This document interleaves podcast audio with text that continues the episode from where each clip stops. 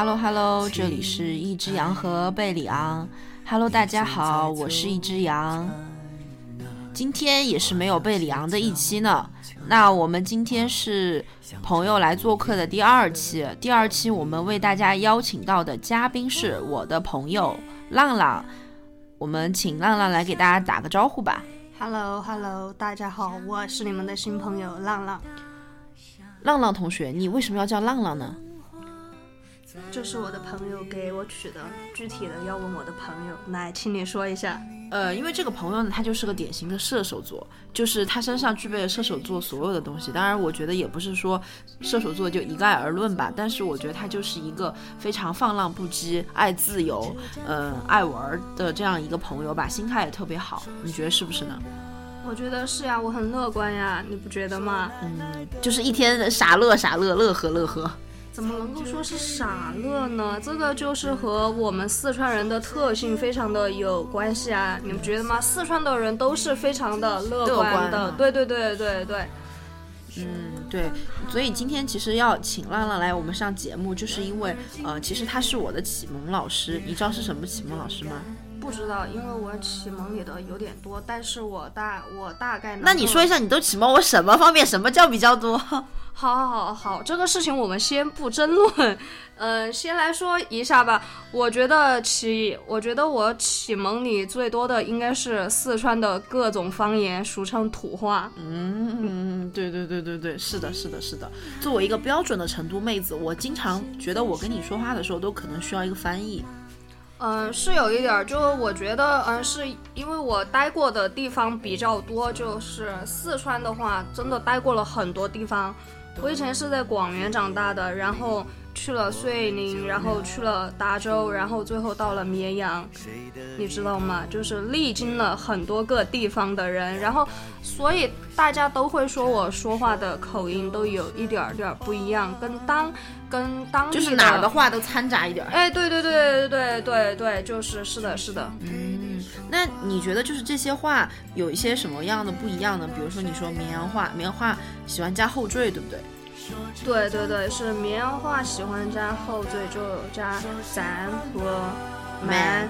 对对对对，蛮可能大家听的要多一点儿。高会儿那那那走嘛，那那你给对对，你给大家说一下呢？高会儿走嘛，就是这种。如果如果这如果这个话就是就是如果放成都话来说，应该就说快点走噻。哎，对对对对，成都话的后缀音是三，然后我们绵阳话就是 “man” 或者咱，咱可能听的比较少一点，就是吃饭了吗？吃了噻，就它就类似于这种。嗯那达州或者是遂宁那些呢？达州话的话，就是第一次我去达州，是我去达州上大学，真的是没有听懂。那天是有一点儿下雨的，然后当时我去报去报名，然后我们那个阿姨说你要不带个花儿，就是花儿。花儿对，在下雨。哦哦，所以它是雨伞的意思嘛？对，我当时我就震惊了，花儿是什么？拿朵花吗？没有，其实他就是说让你带把伞的意思，嗯而且阿姨第一次问我，你今天吃饭想要吃什么？嗯，你听懂了吗？没没有哎，什么意思？就是你今天吃饭，你想要吃吃什么？他们就是哦大概是把吃饭说成稀稀饭，对。然后四川也有其也也有一些其他的说法嘛，比如说客饭、茶饭、饭恰饭也有。然后最近不是有个词语特别的火吗，叫干饭人，你知道吗？嗯，干饭人、干饭魂嘛。对我们那个朋友，他是西昌人，就是彝族人。他第一次给我说干饭的时候，就是我们都还在读书，然后他就问我去不去干饭。我听到这个干饭，真的，我当时我都懵了，嗯，你知道吗？一个盆一样的那个场面，就他真的就是那种干饭人、干饭魂，然后干饭人吃饭都用盆那样子吗？其实他们那边就很豪放的说吃饭就叫干饭，你知道吗？嗯，就是因因为西昌那边朋友比较热情哈，太热情了，真的，喝酒叫干酒，干酒啊你，干嘛？我不敢，我退了，我。我干不动，对不对？对对对对，是的。然后他们那边有个特别的习惯，就是要吃那种猪肉坨坨，就叫坨坨肉嘛，知道吗？就是因为因为西昌那边有一个彝族彝族年哈，就是他们要过一个别的年份，这样。对对对，他们的彝族年就是非常的热闹，然后你真的是觉得这个干字用在那个地方真的是没有用错，就是非常合适哈，真的是在干，你知道吗？就是这样的。嗯，那那说起来，就是我觉得是还有一个地方想跟大家再说一下，南充。哦，南充那个地方就是一个人杰地灵的地方，物产丰饶，人杰地灵。走远了，我们要说的是南充话好不好？是因为其实我们俩有一个共同的南充的朋友嘛。对，就是这个女生呢，其实人非常的好，但是我们认识她的时候，就真的发现她就是一个那种脾气特别火爆的那种女生。当时我们觉得可能是不是就是个例，就是说话就是特别那种大大咧咧嘛，然后也比较直接，可能是这样。直到我们俩就是去了南充，亲身感受过之后，你就觉得哇，她还算那里面温柔的。对对对对，南充人说话的话，就用一个土话说，就叫做说话特别从。葱啊，从从嘛，哦，说话从嘛。对对对，就是直嫩嫩的那个意思嘛。对对对对，然后后来哦，对，南充和绵阳都还有一个共通的点，就是。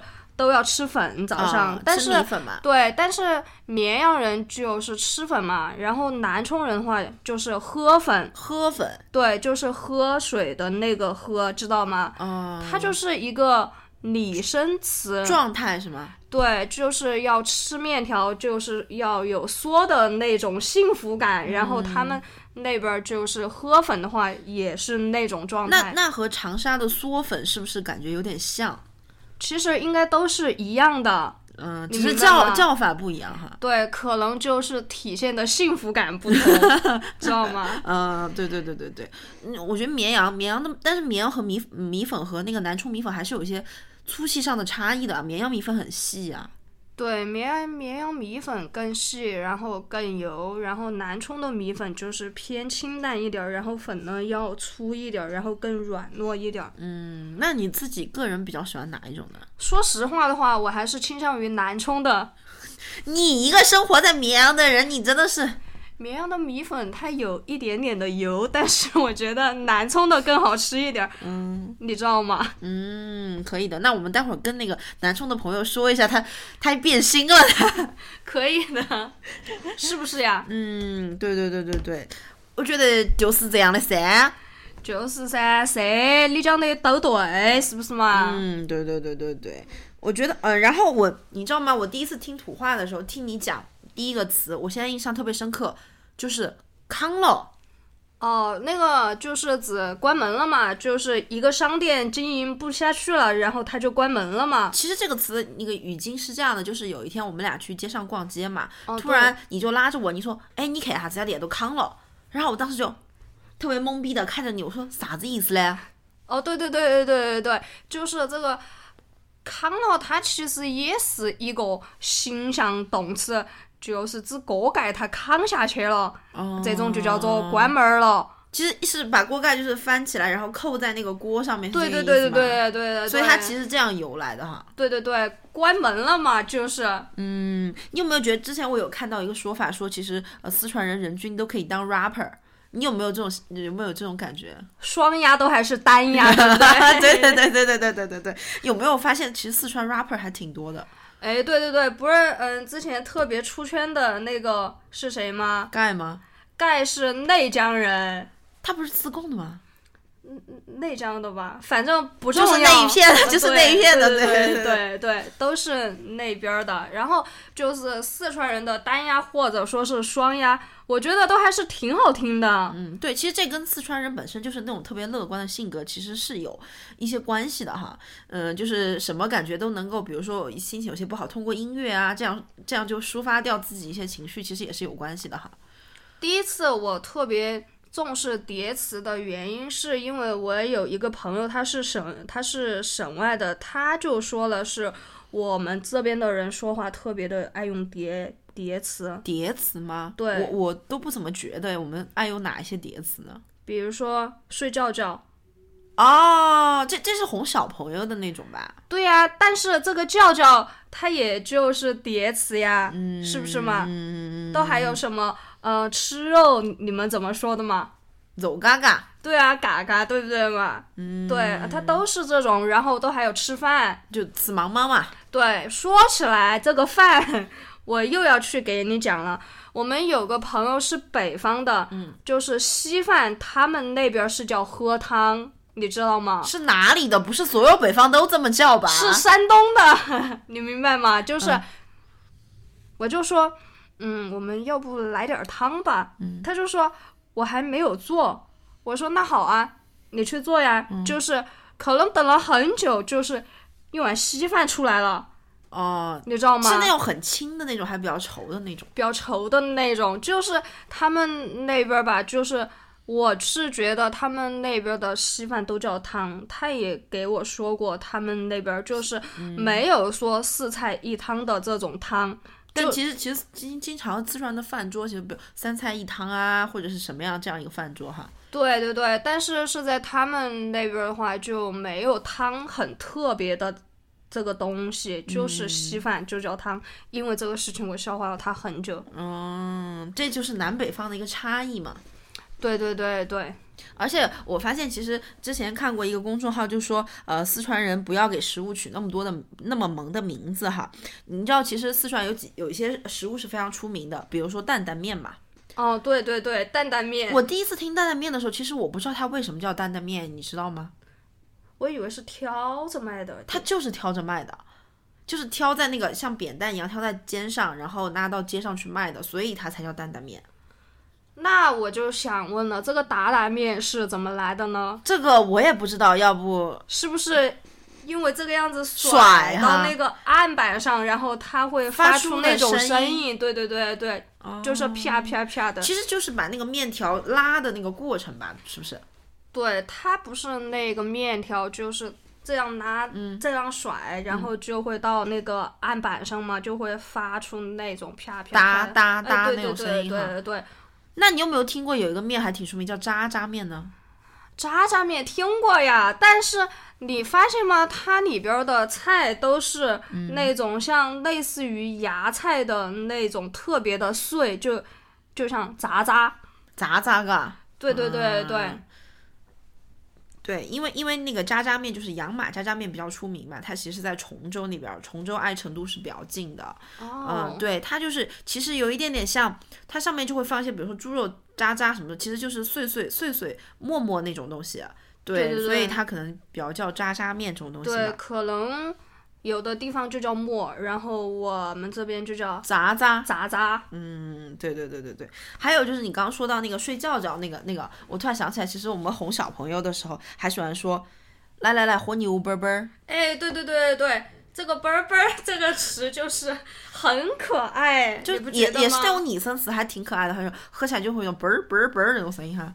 而且就是你总觉得这个小朋友去喝奶就是一个特别香甜的味道，然后就是那种就你有没有有忍不住想尝一口的感觉？有一点儿？还有就是，比如说，比如说给小朋友冲那个米糊嘛，辅食的时候，就会说从烤烤，来壶烤烤，哎，对，这个烤烤是是不是这是一就是那个拿那个搅拌棒，然后这样搅动的的那个声音嘛。哎哎，对对对，所以其实好像四川很多很多那种可能是拟声词这种演演变过来这样一个说法吧。应该是，而且四川它确实有的东西，它确实不太好用普通话去表达。嗯，对对对对对对对，我也觉得是。就像我们做饭的时候，平常做饭我们用调料嘛，就会说来放点儿毛毛盐。对，然后可能其他的话就会说盐几克，或者是少许。许对，毛毛盐我，们呢就是毛毛盐。还有就是来点儿海椒面面儿。对对对对，它的这种面面应该是指辣椒的一个状态，是粉末状，都还是什么状？对不对对对对，但是听着吧，就会特别的可爱，哎，对对对对对，是吧？就莫名很萌的感觉哈。有有有有有，嗯，还有那个花椒可可，对，花椒可可、土豆片片，嗯，洋芋坨坨，嗯，莴笋棒棒，那是莴笋点点吧？棒棒就是哦，棒棒是下面，对叠叠是上头的。对对对对对，那那必须说到这里，你你知道知道四川有一种食物，就是一到冬天一定会出现叫豌豆丁儿。豌豆尖嘛，嗯对，是是是是，你爱不爱吃豌豆丁？超级爱，它很香，对吧？一烫它就熟了。对我有一个北方的朋友，之前是不太会吃豌豆颠这个东西的，就是我们吃豌豆颠可能就是拿清水涮一下，就像吃涮菜一样，几秒就起来了那种。他他不是，后来他就学会了接受这个菜清香的那个味道之后。他不是要吃这个菜清香，他是要煮的很死。煮死的意思不是说把这个菜就煮来没有了，他是就是说煮的时间比较长嘛，呃，然后就感觉我觉得吃起来就像没有任何味道啊，就是根本没有吃出这个菜的灵魂。你有没有这感觉？嗯，这种如果是豌豆尖煮的太久的话，就会容易发黑。然后它吃起来的话，它的口感它就没有那么好，而且它没有那种特别清香的味道。嗯，是不是？失去了灵魂有没有？对对对，可能这个就是差异吧。嗯，对我之前还听到一句就是吃水果特别可爱的一个方言嘛，叫“吃果果要记得吐咪咪哎，对对对，就是吃这个水果，你要去吐核，是吧？”。嗯，对对对，特别是橘子是吧？橘子这类中东西。都还有葡萄，嗯，对对对对对。要剥了皮皮吃，瓤瓤吐咪咪，是不是？有没有？嗯，好有画面感，有没有？真的，疯狂点头。对，对对对对对，说了这么多，我觉得好像这些土话其实带给我们的本质上还是说四川人非常乐观的这样一个性格嘛。嗯，对，其实四其实四川就是一个很快乐的城市，我我是这样觉得的。嗯，我之前看过一个图，就是说那个四川人的一个快乐程度嘛，就是说暴雨也可以让四川人兴奋，地震也可以让四川人兴奋。呃，出太阳也可以让四川人地震，下雪那个兴奋程度就是直线上升。对 对对对对对，你不知道，就是前两天成都的初雪嘛，真的、真的是让我真的很开心，嗯嗯，你那天有去玩雪吗？并没有为什么呢？没有下起来呀，因为就但是但是那天大家我朋友圈就是被刷屏了，就大家都在说头皮雪来了呀。哦，头皮雪嘛是就是星星点点的嘛，但是四川就是在成都平原这个地方能够去下雪的话，真的很少见，除了西岭雪雪山嘛，对不对西雪？是好多人造雪啊。对啊，但是以前我们在广元的话，可能就是每年都要下雪的。广元吗？对，广元其其实广元是靠近西安的哈。对，广元那边的山很高嘛，然后就是运用的那个什么，就下雪的那个原理的话，它就是很容易去去下雪的呀我。听说你是个文科生，啊、是的，是的，你那个原理进去百度一下好不好？对的，对的，对的。嗯，对对对，所以其实幸福对于四川人来说还是很简单的，快乐也很容易哈。嗯，幸福指数比较高，然后快乐的程度也很高，是吗？嗯，对对对对，但其实这样很好啊，你不觉得吗？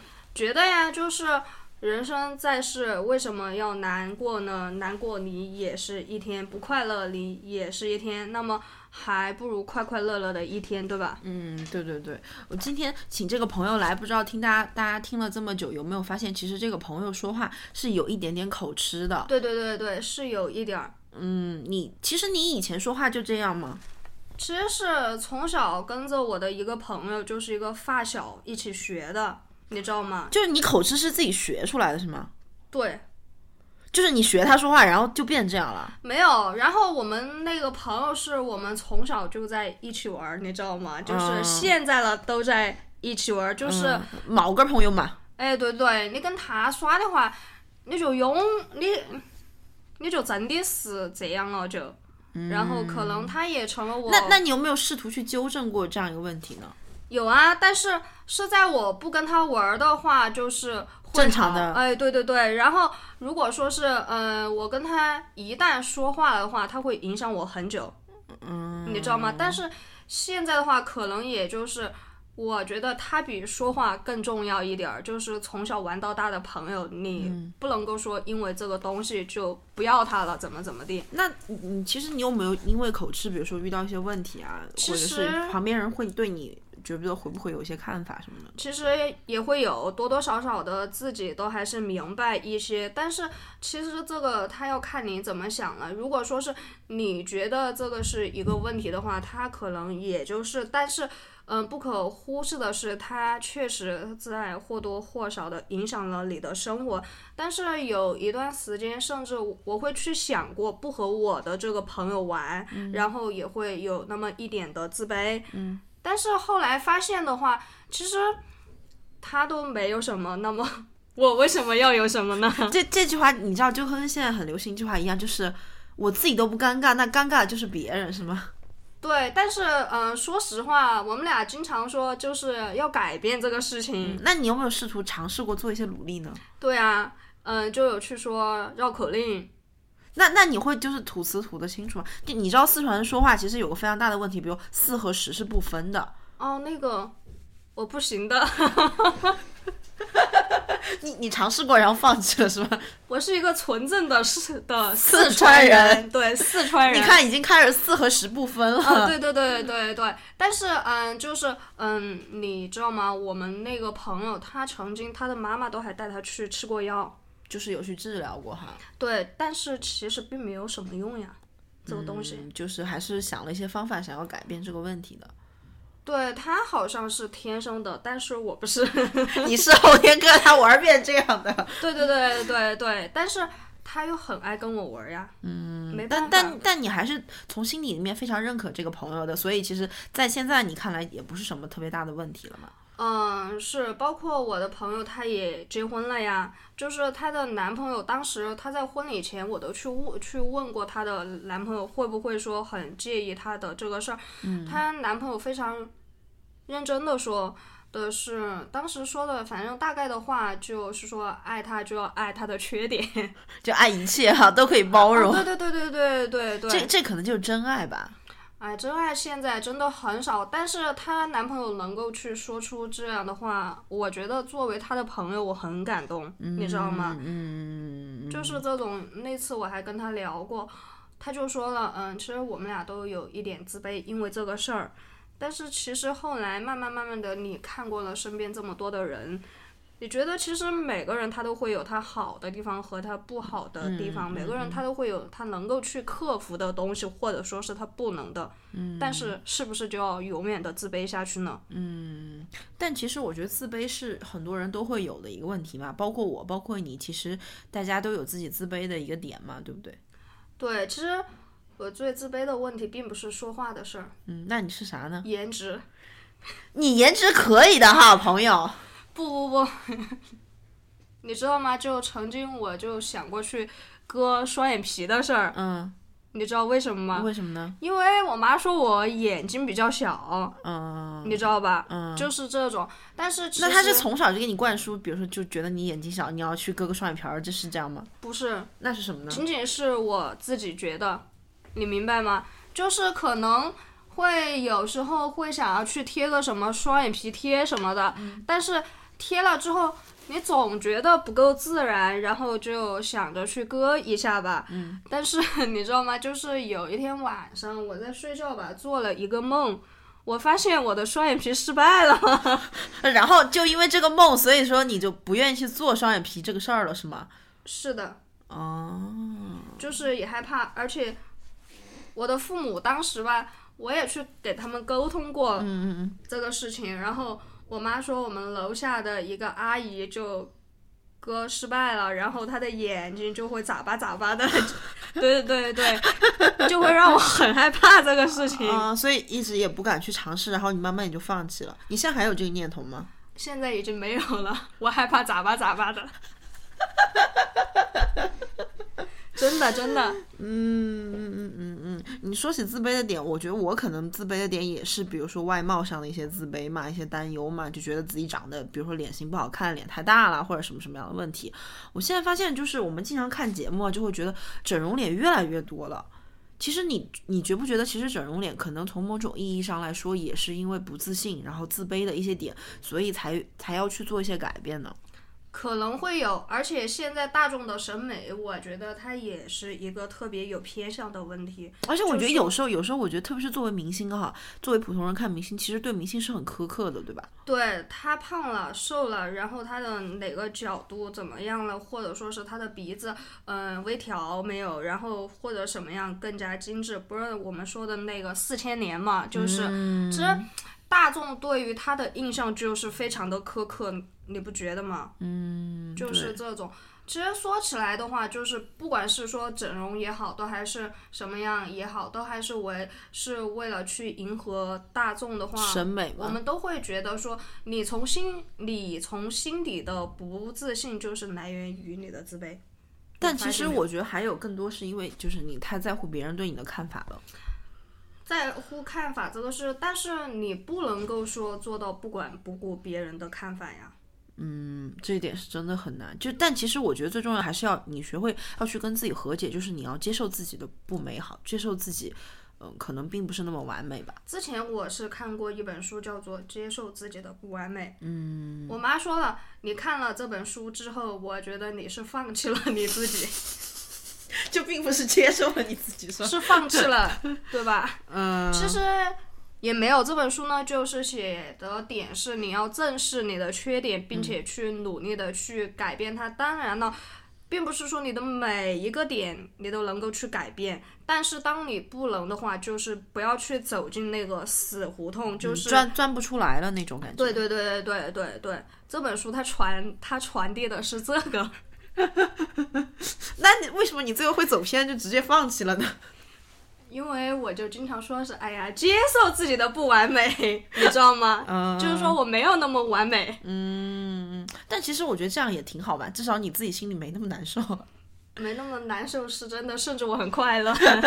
那就很那很好啊。所以，所以为什么为什么我们很喜欢跟浪浪一起玩？其实有时候我觉得我呃性格里面可能也是属于那种。嗯，不断的去隐藏自己，觉就想要把自己最完美的一面展示给别人，希望不希望别人看到自己的不完美以及缺点这个东西。但是自从跟浪浪成为了朋友之后，我发现我们就是越来越放肆，就是经常在面前管他的好还是不好，嗯，都是大胆在展示给对方吧。其实我觉得这种感觉是让我觉得特别畅快的，就是能够真正做自己的感觉。嗯，是这样吗？我觉得是，嗯，能够遇到一个能够不隐藏自己的朋友是非常难得的，甚至是说，嗯，他会让你去放下你心中的戒备，然后跟他成为朋友，这个是很难得的。因为现在我觉得人与人之间去建立相互信赖的这样一个关系，其实是挺难的吧？太难了，是因为人家他人家都在说的是，你不知道这个人会背着你去做什么。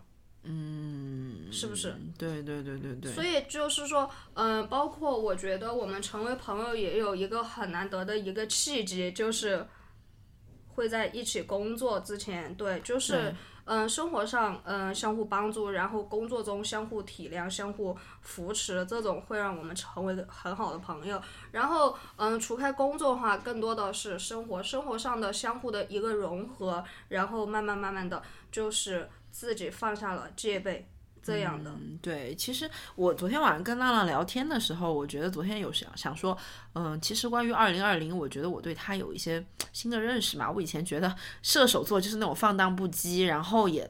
特别那个，但是我觉得去年的时候，其实我觉得他真的帮助了我很多，呃，也在很多方面，说实话，其实是非常照顾我的情绪的。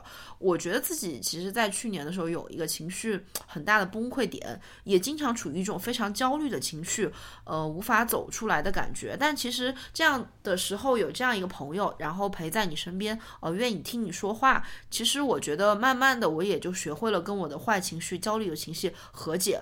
我就会觉得，其实。